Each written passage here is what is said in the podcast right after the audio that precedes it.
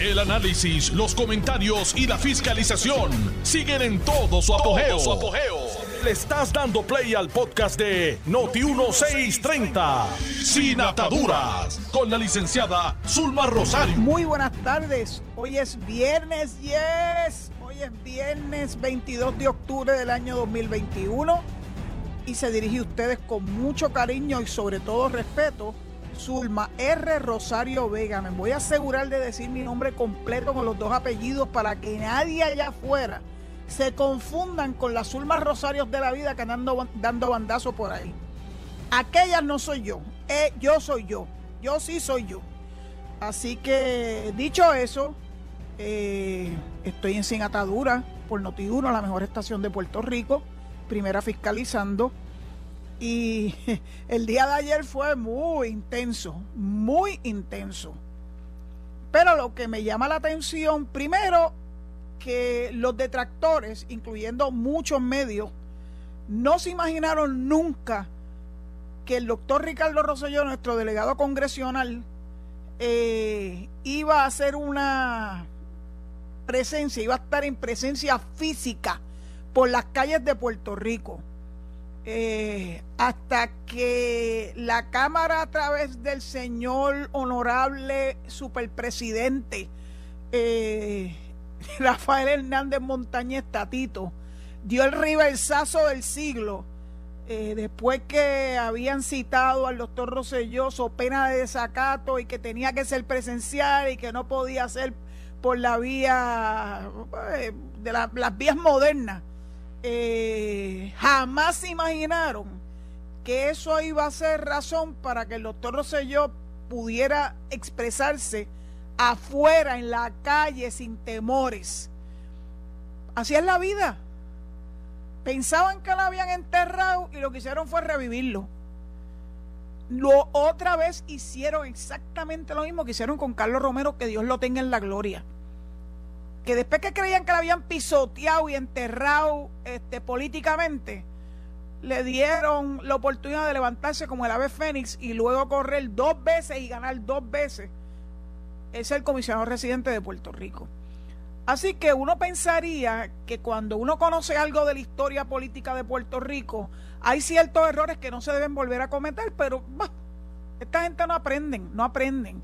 Acuérdense que están en un frenzy de poder tienen un mareo de poder, ellos son los que pueden hacer lo que les da la gana sin ningún tipo de consecuencia. Este, así que bueno, bueno que le haya pasado lo que le pasó para que regresen los pies a la tierra. Ustedes son servidores públicos, ustedes no están ahí para estar haciendo eh, pulseos con nadie. Y mucho menos con el pueblo de Puerto Rico, que fue quien se expresó a favor de la estadía. Así que bájenle, bájenle dos, como dicen los muchachos regresen a Redil, que ahora mismo tienen un fostro montado, que la juez Taylor Swain los mandó a buscar, como los nenes chiquitos, para que comparezcan por la vía telemática, por Zoom.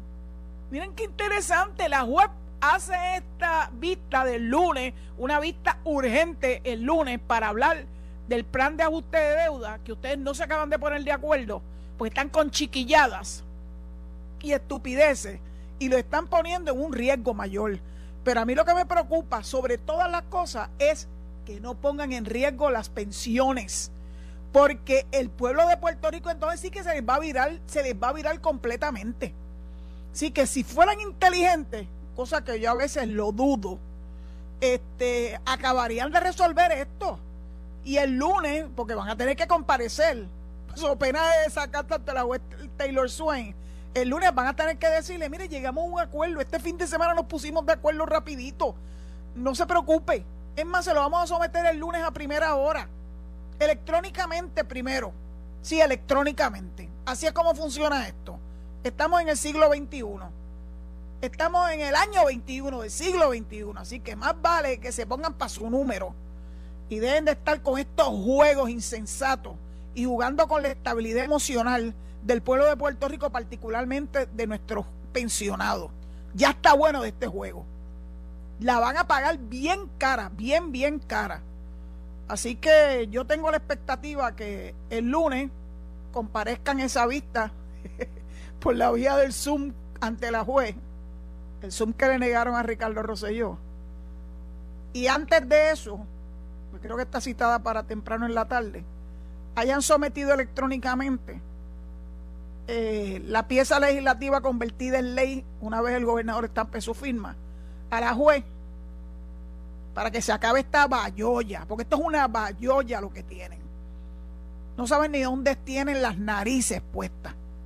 Bueno, lo que pasa es que como mienten tanto, a lo mejor la nariz le ha crecido tanto y tanto y tanto que no les permite llegar al principio de la nariz. Pónganse para su número y déjense estar politiqueando. Levantaron de las cenizas al doctor Ricardo Rosselló.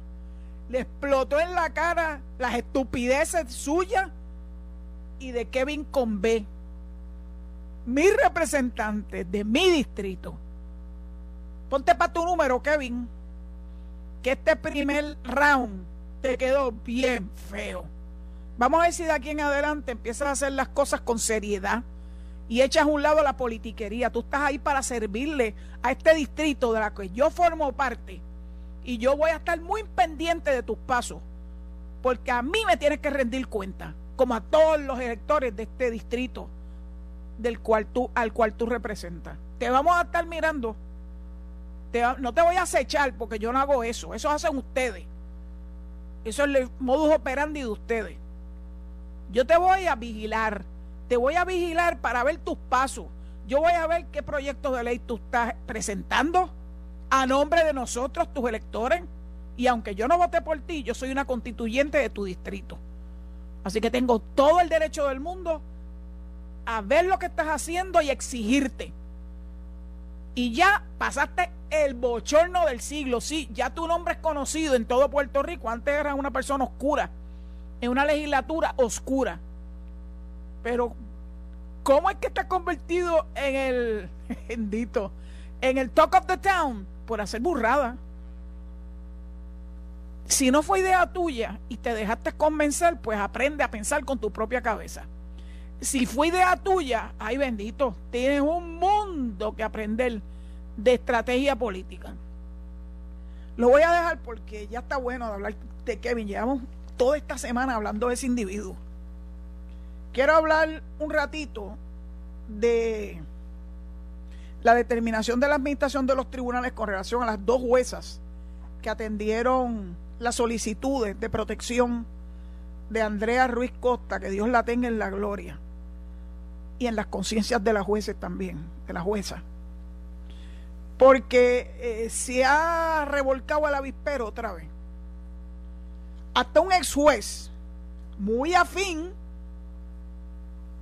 con la administración de los tribunales, porque eso es un, es un ente eh, muy cercano a, ¿cómo lo digo sin afectar mi título de abogada? Porque como abogada yo tengo que ser tan cuidadosa con las expresiones que hago.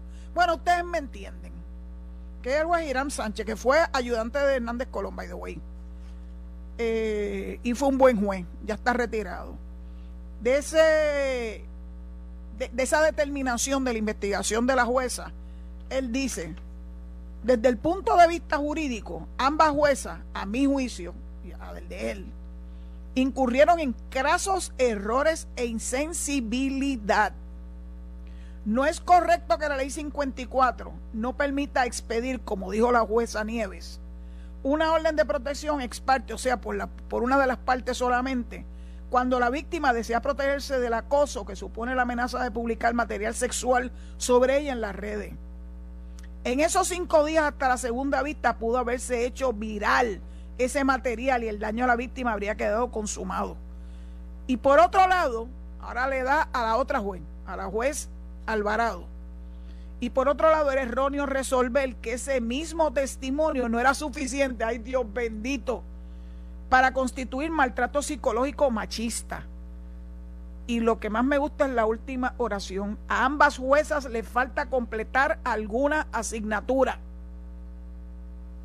Go back to law school para ver si entiendes lo que significa para una persona que está pidiendo la protección de un tribunal la actuación de quien único lo puede hacer, que es un juez. Uno no puede tomarse la justicia por las manos. Aunque lamentablemente algunas personas porque no tienen ya confianza en nuestro sistema de justicia, recurren a eso. Yo no quisiera que nadie tuviera que recurrir a tomarse la justicia por las manos. Así que pónganse para su número. Ustedes no son dioses del Olimpo, no están por encima del resto de la humanidad, son personas que forman parte de la sociedad, tienen que rendir cuenta aunque estén cobijadas, como dice, eh, como dijo el informe. Déjeme decirle la frase lapidaria, la discreción judicial. El mismo gobernador le dijo, la discreción judicial no es absoluta. La discreción judicial se tiene que utilizar con mucho cuidado, porque como sabemos, something can go wrong y tú vas a tener en tu, en tu conciencia el haber tomado una determinación a la ligera e incorrecta, incorrecta conforme, en conforme a derecho e incorrecta conforme, hombre, a la sensibilidad que tiene que hacer, que tiene que demostrar un juez, que tiene en sus manos la vida de un ciudadano o una ciudadana. Así que yo creo que los mensajes son altos y claros y espero que algo hayan aprendido de este maldito caso que yo creo que por muchos años va a resonar en nuestras mentes. Pero mire qué interesante, una reacción positiva. El gobernador hizo las expresiones eh, en una conferencia de puertas en el cuartel de la policía porque estaba inaugurando un nuevo centro de operaciones de órdenes de protección. Quiere decir eso, que cuando los tribunales emiten la orden de, de protección, eso tiene que llegar inmediatamente a la policía para que la policía esté pendiente de que el victimario no se le ocurra acercarse a la víctima que está protegida por una orden. Así que se supone que dice el artículo de prensa que desde este centro se coordine una respuesta de seguridad y ayuda a las personas que reciben una orden de protección. En su fase inicial se trata de un centro de operaciones y procesamiento de intervención con casos de violencia doméstica bajo la ley 54 del 89, by the way. Recuerden que todas las leyes, todos los años hay una ley 54. Y hablarle de la ley 54 sin asegurarse que estemos citando lo correcto, no, no es bueno. No es bueno para el pueblo de Puerto Rico. Por lo menos yo sé que mis estudiantes de justicia criminal saben que las leyes se citan con nombre y apellido. Ley número tal del año número tal.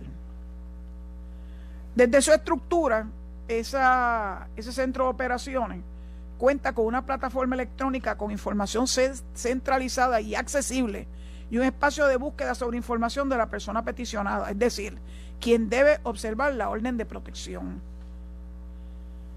En estos momentos, esa, esa unidad de la policía, que es una unidad especializada, tiene 13 agentes a tiempo completo, una trabajadora social, dos agentes y la teniente Aimé Alvarado como directora de la unidad de violencia de género. Lo único que yo me puedo imaginar es que esto esté bien hilvanado, que no hayan tropiezos, que funcione correctamente y que hay un, hay un lugar que a mí me consta que empezó esta coordinación con su policía municipal y que ha funcionado muy bien y ha salvado muchas vidas, que es el municipio de Carolina. Eh, de, de José Aponte Dalmau. El hermano de Javier, que es uno de los que se pasa entorpeciendo desde su banca como senador, este, todas las cosas importantes, todas las leyes importantes que Puerto Rico necesita en estos momentos. Y como a mí es útil varar temas, hoy veo y lo voy a lo voy a publicar en el en mi en mi Twitter account. Arroba desde el paraíso 2 esta información que manda entre ellos Malala Yousafzai. Malala es premio Nobel y fue una niña que estuvo a punto de perder la vida por el único delito de promover la lectura en las niñas e ir a la escuela.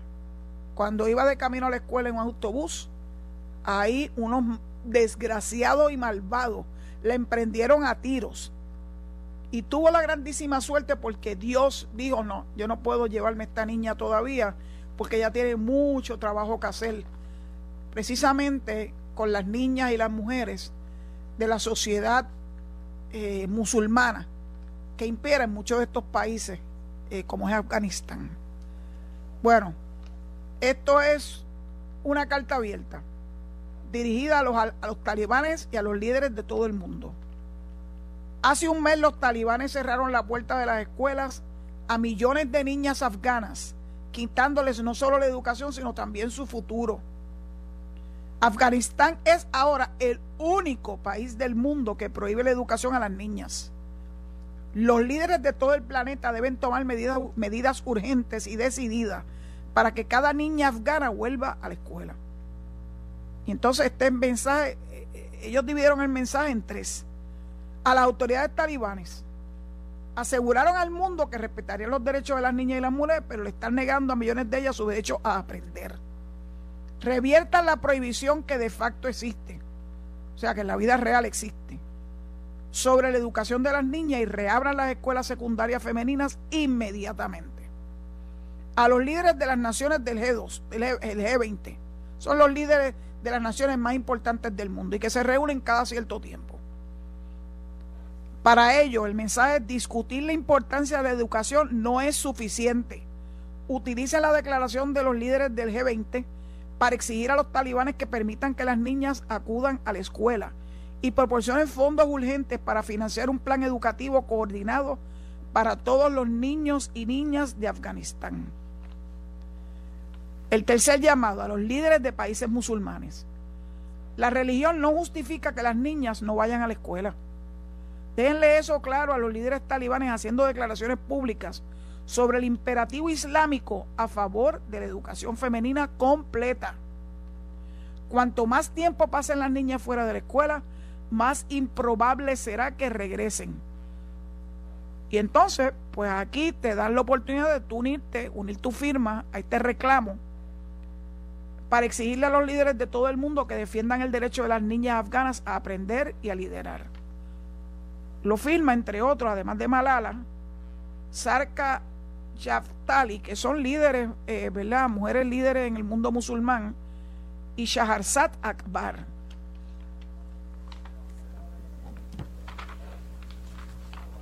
El no permitir la educación en las niñas está llamando al macho de una sociedad más que machista a que hagan con ella lo que les dé la gana como si fueran su propiedad. Para nosotros, para nosotras las mujeres que vivimos en un mundo occidental, es como que no lo podemos ni creer que esas cosas estén ocurriendo en el mundo actual del siglo XXI. Pues miren, sí están ocurriendo. Y por eso es que yo tengo que aprovechar estos micrófonos para magnificar el mensaje. Así que a quien le interese lo que, de lo que yo estoy hablando, que yo espero que sean muchos de mis oyentes, voy a publicar en mi página, en mi Twitter account, la dirección para uno unirse en este reclamo a los líderes del mundo. Entonces, interesantemente también hoy, hoy salen muchas columnas de opinión que me llamaron la atención. Esta de las que les voy a hablar tiene que ver con la confirmación del juez Gelpi. Y le escribe el compañero Osvaldo Carlos.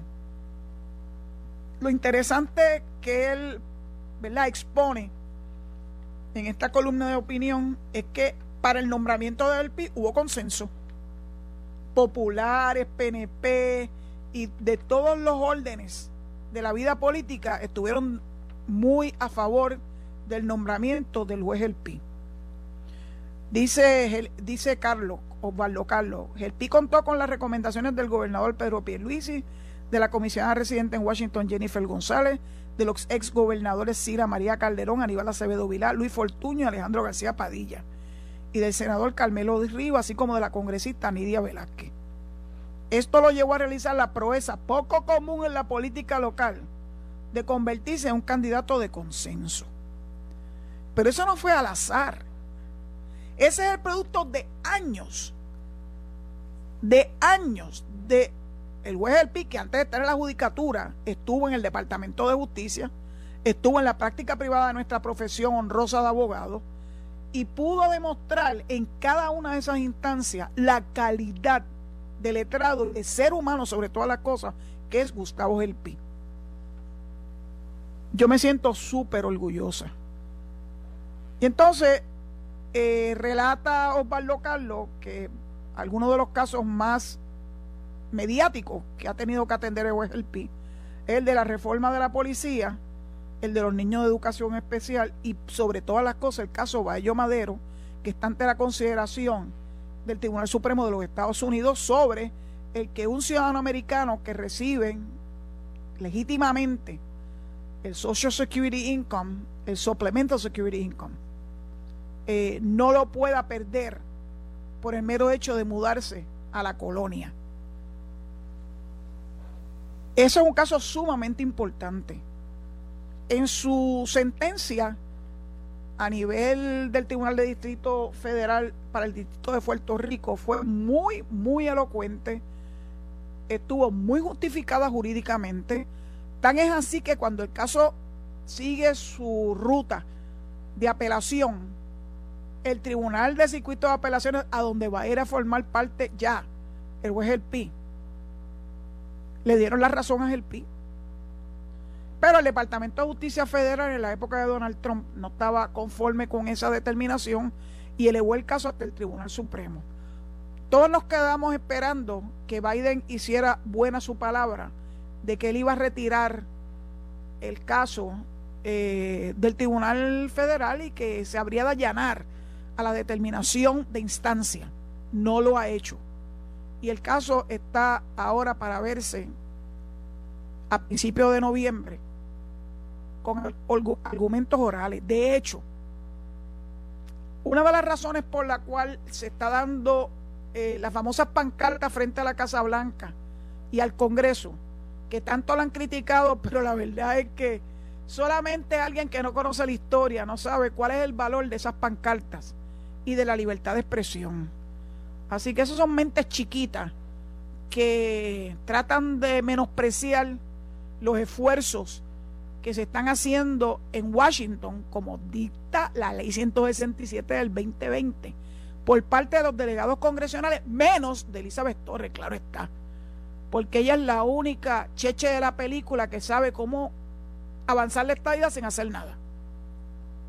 Yo no sé, hay cosas que rebasan, rebasan mi entendimiento, pero bueno, tengo que admitir que yo no me la sé toda y que todos los días eh, aparecen extrañas situaciones como esta, eh, falta de coherencia, eh, cosas absurdas, etcétera. Pero nada, las famosas pancartas de las que tanto se han burlado han tenido un efecto. Le gusta a quien le guste y le pesa a quien le pese. Se siguen sumando. Las personas incluso van desde Puerto Rico, a veces la ida por la vuelta, en un pasaje de avión para llegar a Washington a hacer su expresión y regresar a Puerto Rico. A ese nivel hemos llegado. Yo creo que hay muchas personas que están apoyando vehementemente, como me dijo una vez un juez, porque se logra la igualdad para nosotros los ciudadanos americanos que residimos en Puerto Rico. Y ese es un, ese es un ejemplo único, uno de todas las cosas que están haciendo los delegados congresionales, menos Elizabeth Torres, claro está. Yo tengo la esperanza de que con la delegación extendida a la que ustedes pueden acceder a través de https dos puntos diagonal diagonal delegates.us eh, siga aumentando el número de personas que están ayudándonos a difuminar la información a través de los 50 estados. Pues ya me hicieron la señal de que me tengo que ir a la pausa, así que dado eso por sentado, les recuerdo que las líneas van a estar abiertas después de la misma por el 787-832-0760. 832-0760. Nos escuchamos al regreso de la pausa.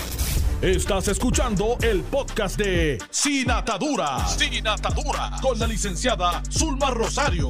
Por Noti1630. Vamos a la primera llamada, Alejo. Adelante. Adelante, adelante. Sí, saludos, Rivera de Conérico. No, no puede ser. ¿Cómo ser? ¿Cómo ser? Sí, licenciada, yo, yo, yo estoy adicto a su programa, pero usted, usted tiene que darle dos horas. Hay que hay una votación a que darle dos horas, Zulma, porque es que es poco tiempo. No me quieras tanto, no me quieras tanto, muchacho de Dios. No, no, olvídese de eso. Eh, una hora es poco eh, para dar tanta información. Licenciada, eh, yo no sé ¿verdad? Porque la creencia de cada cual es individual. Ese reguero que dejó en Afganistán fue esta administración de Joe Biden. Y ustedes todavía creen en esta administración que le va a resolver los problemas de la estadidad para Puerto Rico. Cuando ese señor tiene un reguero aquí, mire, si esta administración estuviera haciéndolo bien, yo lo decía, lo hace bien, pero entonces van a decir, va a hablar que si yo soy de Donald Trump, no, no, hombre, no. La realidad es una, que esta administración lo que tiene es un reguero que hasta los mismos de ellos están locos por sacar a ese señor porque va, está destruyendo el Partido Demócrata porque donde quiera mete las patas en México donde quiera está metiendo las patas quiere arreglar las cosas de otros países y no arreglar de aquí. Ese reguero de Afganistán con esas niñas te voy a, te voy a contestar al aire mi corazón y buen fin de semana para ti allá en Connecticut Decir que Joe Biden es el único responsable de lo que ha pasado en Afganistán es, incorrecto. La salida de Afganistán se venía programando desde el año pasado. De hecho, Donald Trump había establecido que fuera en mayo y Biden lo pudo retrasar hasta, hasta los otros días. El proceso de salir de un país después que tú llevas 20 años no es fácil particularmente porque quedan, ¿verdad? No solamente eh, recoger a los soldados que están allí, sino también protegerle la vida a aquellos que le dieron la mano eh, a las fuerzas internacionales, porque no fue solamente de Estados Unidos. Ahí estaba España, ahí estaba Italia, ahí había muchos países de Europa también, eh, Canadá, en Afganistán. Los talibanes tienen un, una pelea constante con ISIS y los demás, ¿verdad? Este, grupos eh, más fundamentalistas incluso que los talibanes. Ese reguero no se lo pueden atribuir solamente a una persona. Solamente una varita mágica y sin duda alguna, solamente Dios puede ponerle orden a ese país. Yo no quiero atribuirle culpas a nadie. Esto es una, la culpa es huérfana. Pero la culpa es de todo el mundo. Pero particularmente de los talibanes. Los que asumieron el poder. Son ellos los que tienen que rendir cuentas al resto del mundo. Y muy particularmente a sus mujeres. Yo pues espero que las cosas eh, vayan tomando el rumbo correcto. Que esta es cuestión de un poco de más tiempo para que Afganistán regrese al redil en el que estuvo básicamente por los últimos tal vez 15 años, etcétera, etcétera. Pues vamos a la próxima llamada. Gracias, Rivera. Adelante. Buenas tardes, licenciada. Hola. Alberto Rizarre de Barceloneta. ¿Y cómo estamos? Estoy bien, bastante bien. Qué bueno, qué bueno. Pero, licenciada, es correcto lo que Quique Cruz ha dicho muchas veces que bajo la administración de, Alejandro García Padilla en el 2013 fue que se creó la ley para fastidiar el retiro a los policías. Y ayer criticó con razón lo que algunos miembros de los sindicatos de la policía están exacerbando en las redes sociales para perjudicar al pueblo. Aunque Quique siempre sigue apoyando a la policía en su reclamo, pero dijo la verdad ayer. Y yo añado al que se deben exigirle cuentas de los policías es a García Padilla por último, licenciada, eh, permítame aclarar algo. Quique Cruz es el mejor eh, analista político de Puerto Rico. Yo no dije que él apoyó a apoyar a Manuel Natal, aunque buena fe, hay palabras y yo las positivas que el viento no se las lleva. Y repito, Quique Cruz es el mejor y capaz analista de Puerto Rico. Y le sigo a usted. Gracias. Muchas, muchas gracias por lo que me corresponde. Vamos a la próxima llamada, por favor. Adelante. Sé que estás ahí, adelante. Hola. Hola, hola, hola. Adelante. Vámonos a la próxima, Alejo, porque se durmió. Se durmió y no como el que anoche dio un bombazo desde mitad de la cancha y viró patas arriba o el juego que había, creo que era con los Mets de Guaynabo. Creo que ha pedido Han, H-A-N. Bueno, pues vamos a la próxima llamada. Adelante. Hola. Buenas tardes. Buenas. Buenas. Hola. Hola, buenas tardes, licenciada. Sí, adelante. Buenas tardes, le habla Ismael Castro desde el estado de Ohio. Ah, muy bien, adelante. Ah, ¿Me Ah, escucha? Sí, te escucho perfectamente bien, aunque estés al otro lado, al otro lado, al otro lado del, del charco. Sí, claro que sí. Un gusto saludarle, licenciada. Igual. Eh, simplemente quería hacer un tipo de pregunta para saber la respuesta y pues, su opinión. Los puertorriqueños que vivimos en la nación norteamericana, en la estadidad, ¿qué nosotros podemos hacer para poder fortalecer y llevar a cabo ese sueño tan dorado por nuestro Luis Ferrer y Carlos Romero Barceló? Nosotros estamos cerca de, no sé, 4 o 5 millones de puertorriqueños viviendo en, en los Estados Unidos. ¿Qué podemos hacer nosotros para adelantar la Le estadidad? voy a contestar al aire y voy a aprovechar para decirle que anote. Anote esta dirección porque por ahí es que empieza la cosa. Y muchas gracias por su llamada. Los puertorriqueños que residen en la estadidad, en los 50 estados, que tienen todos los beneficios de lo que significa la igualdad para nuestra ciudadanía americana, pueden hacer algo que es bien, pero bien importante y que va a hacer la diferencia. Y es conocer el nombre de su delegación congresional de ese estado. Eso incluye los representantes a la Cámara y los senadores.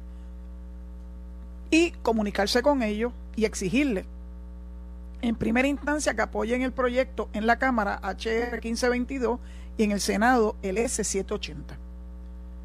Así que eso es bastante sencillo. Si usted va a la página de Puerto Rico 51st, allí hay hasta, hasta uno- unos templates que usted puede llenar si no está en las de ponerse a escribir. El segundo paso, que es todavía más importante, es exigirle a su congresista, diciendo que usted es un elector de él. Aquí ya nos vamos a los distritos. Y naturalmente eso incluye a los senadores. Exigiéndole que formen parte de nuestro apoyo y que usted apoya la estadidad para Puerto Rico. Y que el que no lo haga, pues va a recibir de usted el rechazo cuando lleguen, en el caso de los representantes, los midterms, que son el año que viene, eso está a la vuelta de la esquina. Y a los senadores, en los términos de seis años que le correspondan, tiene que estar pendiente quiénes son los senadores de, ¿verdad? de su estado y ver cuándo se vence eh, su próxima. Eh, elección. Y hay que hacerle mollero. Ese es el único idioma que los congresistas entienden. Y créanme lo que le entienden. Así que eso es la mejor forma que ustedes pueden hacer para adelantar eh, nuestra causa. La, le pedí que se anotara, anotara esta, esta dirección, htt, T de Tomás, T de Tomás, https, dos puntos, diagonal, diagonal, delegates, con S al final, punto US. Ahí usted entra a esa página, sigue los pasos, ahí se inscribe para ser un delegado extendido y ahí también le van a decir diferentes formas en que usted puede insertarse en la lucha por la estadidad para nosotros los puertorriqueños. Ustedes las están disfrutando y eso es maravilloso. Pero los 6 millones de boricuas que viven en Estados Unidos necesitan darle un empujón bien grande a la estadidad para nosotros los que nos hemos decidido quedarnos acá en nuestra patria. Próxima llamada, por favor. Adelante. Adelante. Hola. ¿Conmigo? Sí. Adelante. Saludos, González de Aguadilla, Tulma. Sí, casi nadie, ahí al lado. Sí, mira, este, lo que quería comentar con mucho respeto es que tenemos que mirar sobre lo que se comentó de Joe Biden, es la logística que se usó en Afganistán, que fue un desastre. El, plan que había para sacar las tropas está bien, está establecido, pero el plan que lo utilizó fue un fracaso. Y estamos hablando que estamos hablando que se la sacó hace ocho, eh, para ocho meses. No hubo un plan como tal, hubo un error craso con él. Eh, lo otro que también tenemos que mirar es lo que es el revuelo de la deuda y las pensiones en Puerto Rico. Mucha gente también preocupada por las pensiones de los empleados públicos, pero ¿cuántas personas de empresa privada tienen el privilegio de cobrar un 75% de su último salario en la empresa en que trabajó? Eso no existe. No, y, tampoco en el gobierno. Yo tengo que aclararle algo. Ajá. Desde el año, eso ha venido bajando en diferentes momentos históricos, pero el peor momento fue la ley 3 del 2013 donde ahí sí que acribillaron a los servidores públicos, particularmente a los maestros y a los policías. Y no era el 75%, créame que no. O sea que ellos están recibiendo una pensión disminuida y lo que pretende hacer la Junta de Control Fiscal es todavía cercenar más una pensión disminuida. Así que no, no tiene nada que ver con ese 75%. Usted se quedó con lo que era antes, hace muchas décadas ya eso no es así. que, que la empresa privada, pero es que a quien único le va a impactar ese plan de ajuste no es a la empresa privada, es a los empleados públicos. Por eso es que usted ha visto que la Junta consistentemente ha exigido que se reduzca en la nómina gubernamental y peor aún, que se les reduzca los beneficios de los que trabajaron 30 años o más en el gobierno.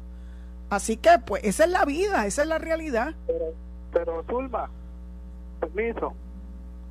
¿Puedo, ¿Puedo comentar algo? Sí, te oigo, te oigo.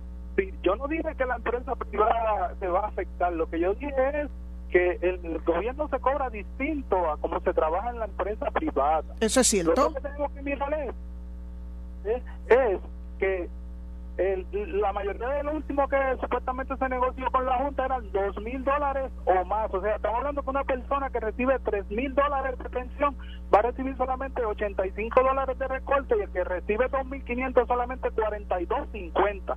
Y están jugando a quedarse sin las pensiones por una chavería, porque los otros, los 20 mil que supuestamente quedan exentos, son los grandes patatales de, los políticos, los que se han sido promovidos en grandes puestos en el gobierno y que cobran 5 mil, 6 mil y 8 mil. Te voy, te voy a contestar al aire, te voy a contestar al aire. Yo no creo que haya hoy en día, con los recortes que le han ido haciendo paulatinamente, ¿verdad?, al sistema de retiro, nadie que, que gane gran cosa, aunque hayan sido de los grandes, ¿verdad?, de los, de los que están en, en la posición más alta en el gobierno. Yo creo que se parte de una premisa totalmente incorrecta hago siempre la aclaración que yo no soy retirada del gobierno. Yo dependo del Seguro Social.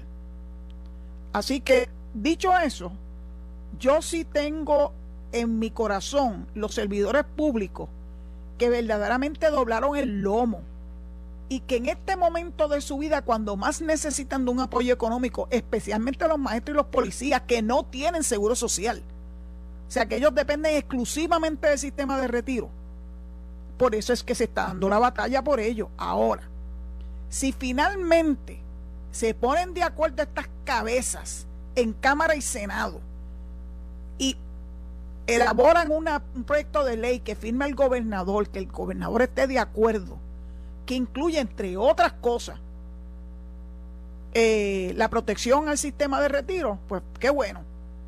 Si va a ser disminuido o no va a ser disminuido, pues ya veremos sobre la marcha pero se tienen que poner de acuerdo porque si no, la juez va a tener que tomar decisiones y las decisiones no necesariamente van a estar a la par con lo que se pretende hacer con ese proyecto de ley que le han dado más vueltas que una machina. Vamos a la próxima llamada, Alejo. Licenciada, le habla López de Orlando. Adelante, mi amigo López. Oye, te había echado de menos.